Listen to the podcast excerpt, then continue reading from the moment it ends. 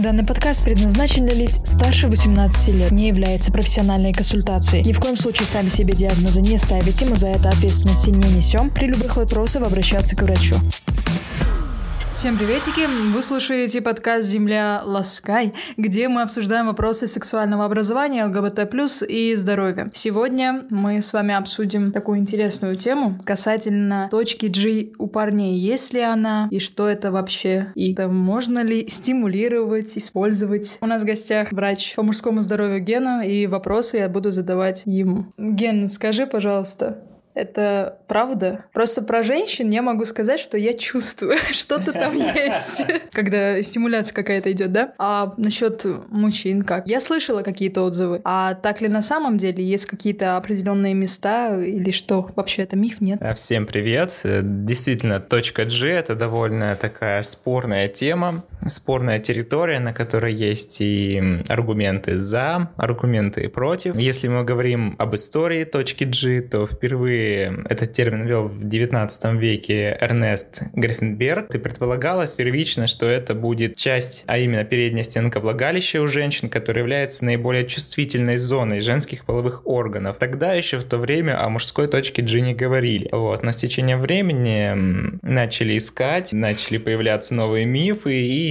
все объединились, примерно так утвердили, что где-то в области соединения прямой кишки и предстательной железы у мужчин находится тоже большое количество чувствительной ткани, которая ответственна за появление оргазма при анальном сексе. Получается, так называемая точка G, как и у женщин, так и у мужчин, это в каком-то месте скопление нервных окончаний, из-за чего человеку более приятно, чем если стимулировать другие места, да? Да, ты совершенно права. Точка G — это эректильная ткань, которая есть и в мужских, и в женских половых органах. Это просто небольшой участок слизистой, на котором сосредоточено большее количество нервных рецепторов, которые ответственны за чувствительность температурную, физическую, давление, и поэтому получается такое более приятное ощущение. Слушай, а может ты знаешь почему? Почему именно там? На самом деле это тоже ужасно спорный момент, потому что тех пор, как э, утвердили, что якобы вот есть точка G, э, начали ее активно искать ученые, вот, проводились эксперименты, в том числе с использованием близнецов, вот, и как, э, ну, в основном это были близнецы э, девушки, то есть у которых, по идее, физиология анатомия должна быть одинаковыми априори, вот, но, к сожалению, все эксперименты провалились. Для всех девушек точки оказались совершенно в разных местах. И с тех пор, когда провелись какие-то первые эксперименты по доказательству того, что точка G действительно существует, начались аргументы в опровержение этому понятию. Все-таки люди же чувствуют, и значит что-то есть, и примерно в одном и том же месте. Это очень спорно, это вообще никак не доказать. Просто наверняка есть какой-то радиус, в котором что-то есть, и это чисто теоретически можно назвать этой самой точкой G, или нет? Я считаю, что все-таки точка G — это более индивидуальная такая область. У каждого человека она может располагаться в каком-то своем месте, в котором просто по его анатомии, его физиологии располагается большее количество нервных окончаний. Вот, это могут быть зоны влагалища, прямой кишки, полового члена, в частности головки или ствола. У каждого человека это индивидуально. Я думаю, что не нужно на самом деле искать прям конкретное вот место. Просто каждый человек должен прислушиваться к себе, когда у него происходит половой контакт, он живет половой жизнью, он набирает собственный опыт и понимает, где у него располагается эта точка, и уже в зависимости от нее выстраивает как-то свои отношения. Хорошо, значит, скорее всего, он у каждого человека есть в разных местах, как я поняла. Тогда, может, ты знаешь от природы, зачем это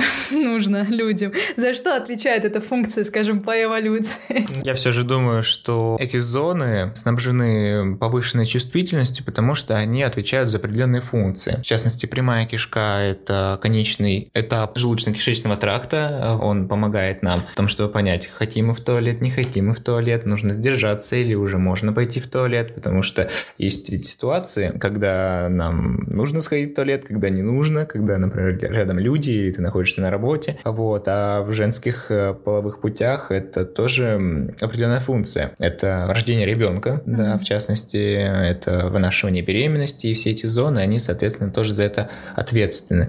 Но я думаю, природа тоже такая фантазерка, и как бы, чтобы человек продолжал свой род, должен быть небольшой такой бонусик, который было бы приятно получить, занимаясь сексом. Поэтому я думаю, что это сделано отчасти для этого. Тогда получается этот бонус для геев тоже. Знаете, этот вопрос лучше задать природе. А скажи, пожалуйста, эта точка G имеет какие-то аналоги свои на теле мужчины? Может, какие-то другие части тела есть, которые также чувствительны? Может, мы сейчас кому-то откроем завесу тайн? Да, я думаю, что такие аналоги имеются. Они ну, не совсем похожи на классические точки G. Это в основном область сосков, а как у мужчин, так и у женщин. У женщины она еще более чувствительна, потому что она, опять же, отвечает за определенную функцию. Это кормление грудью ребенка, вскармливание. Вот. Также это могут быть и зоны кожи, например, в области шеи, ушей, это область мошонки, это внутренняя поверхность бедра. Вот. Это особенно учитывают, когда делают массаж в массажных салонах, то есть э, запрещено уходить в область внутренней поверхности бедра, особенно в верхней части, потому что считается, что это эрогенная зона, и человеку может быть неприятно. Либо слишком приятно. Ну да, слишком приятно, поэтому в одних салонах туда не заходят, в других заходят. Вот, но об этом потом как-нибудь мы поговорим. Вот, так что да, да, такие аналоги имеются, и они выражены могут быть совершенно по-разному, в зависимости, опять же, от человека.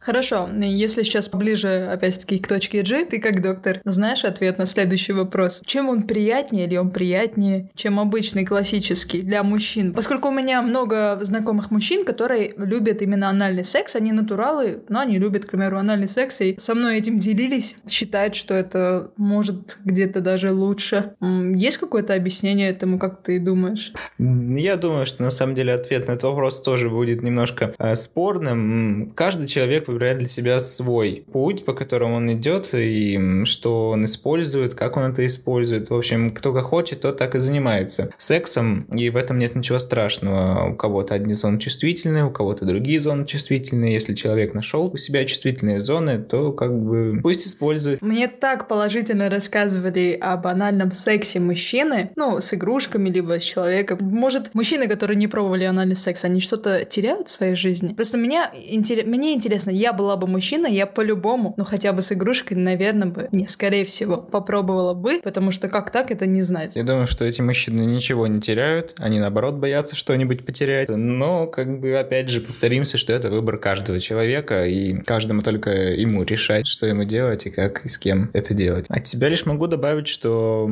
поиск точки G — это поиск каждого человека. Э, вот. Э, ищите, пробуйте, пытайтесь и постигайте свое тело, это самое главное. Главное это получать удовольствие от секса, которым ты занимаешься, а все остальное это все второстепенные дела. Поэтому постигайте себя и будьте счастливы. Мужчины, которые точно решили что поиски точки G и анальный секс — это классно. Будет посвящен следующий выпуск. Мы подробно расскажем, как готовиться к этому процессу. И спасибо большое за прослушивание. Как вы знаете, можете всегда приходить на консультацию к Гене по вопросам мужского здоровья. Это суббота, воскресенье с 12 до 6. В Москве находится офис 311 Ласкай. И также у нас есть телеграм-канал, называется «Земля Ласкай». Там можете задавать свои вопросы. А на самые интересные часто задаваемые вопросы мы будем отвечать в виде подкаста. До новых прослушиваний. До встречи.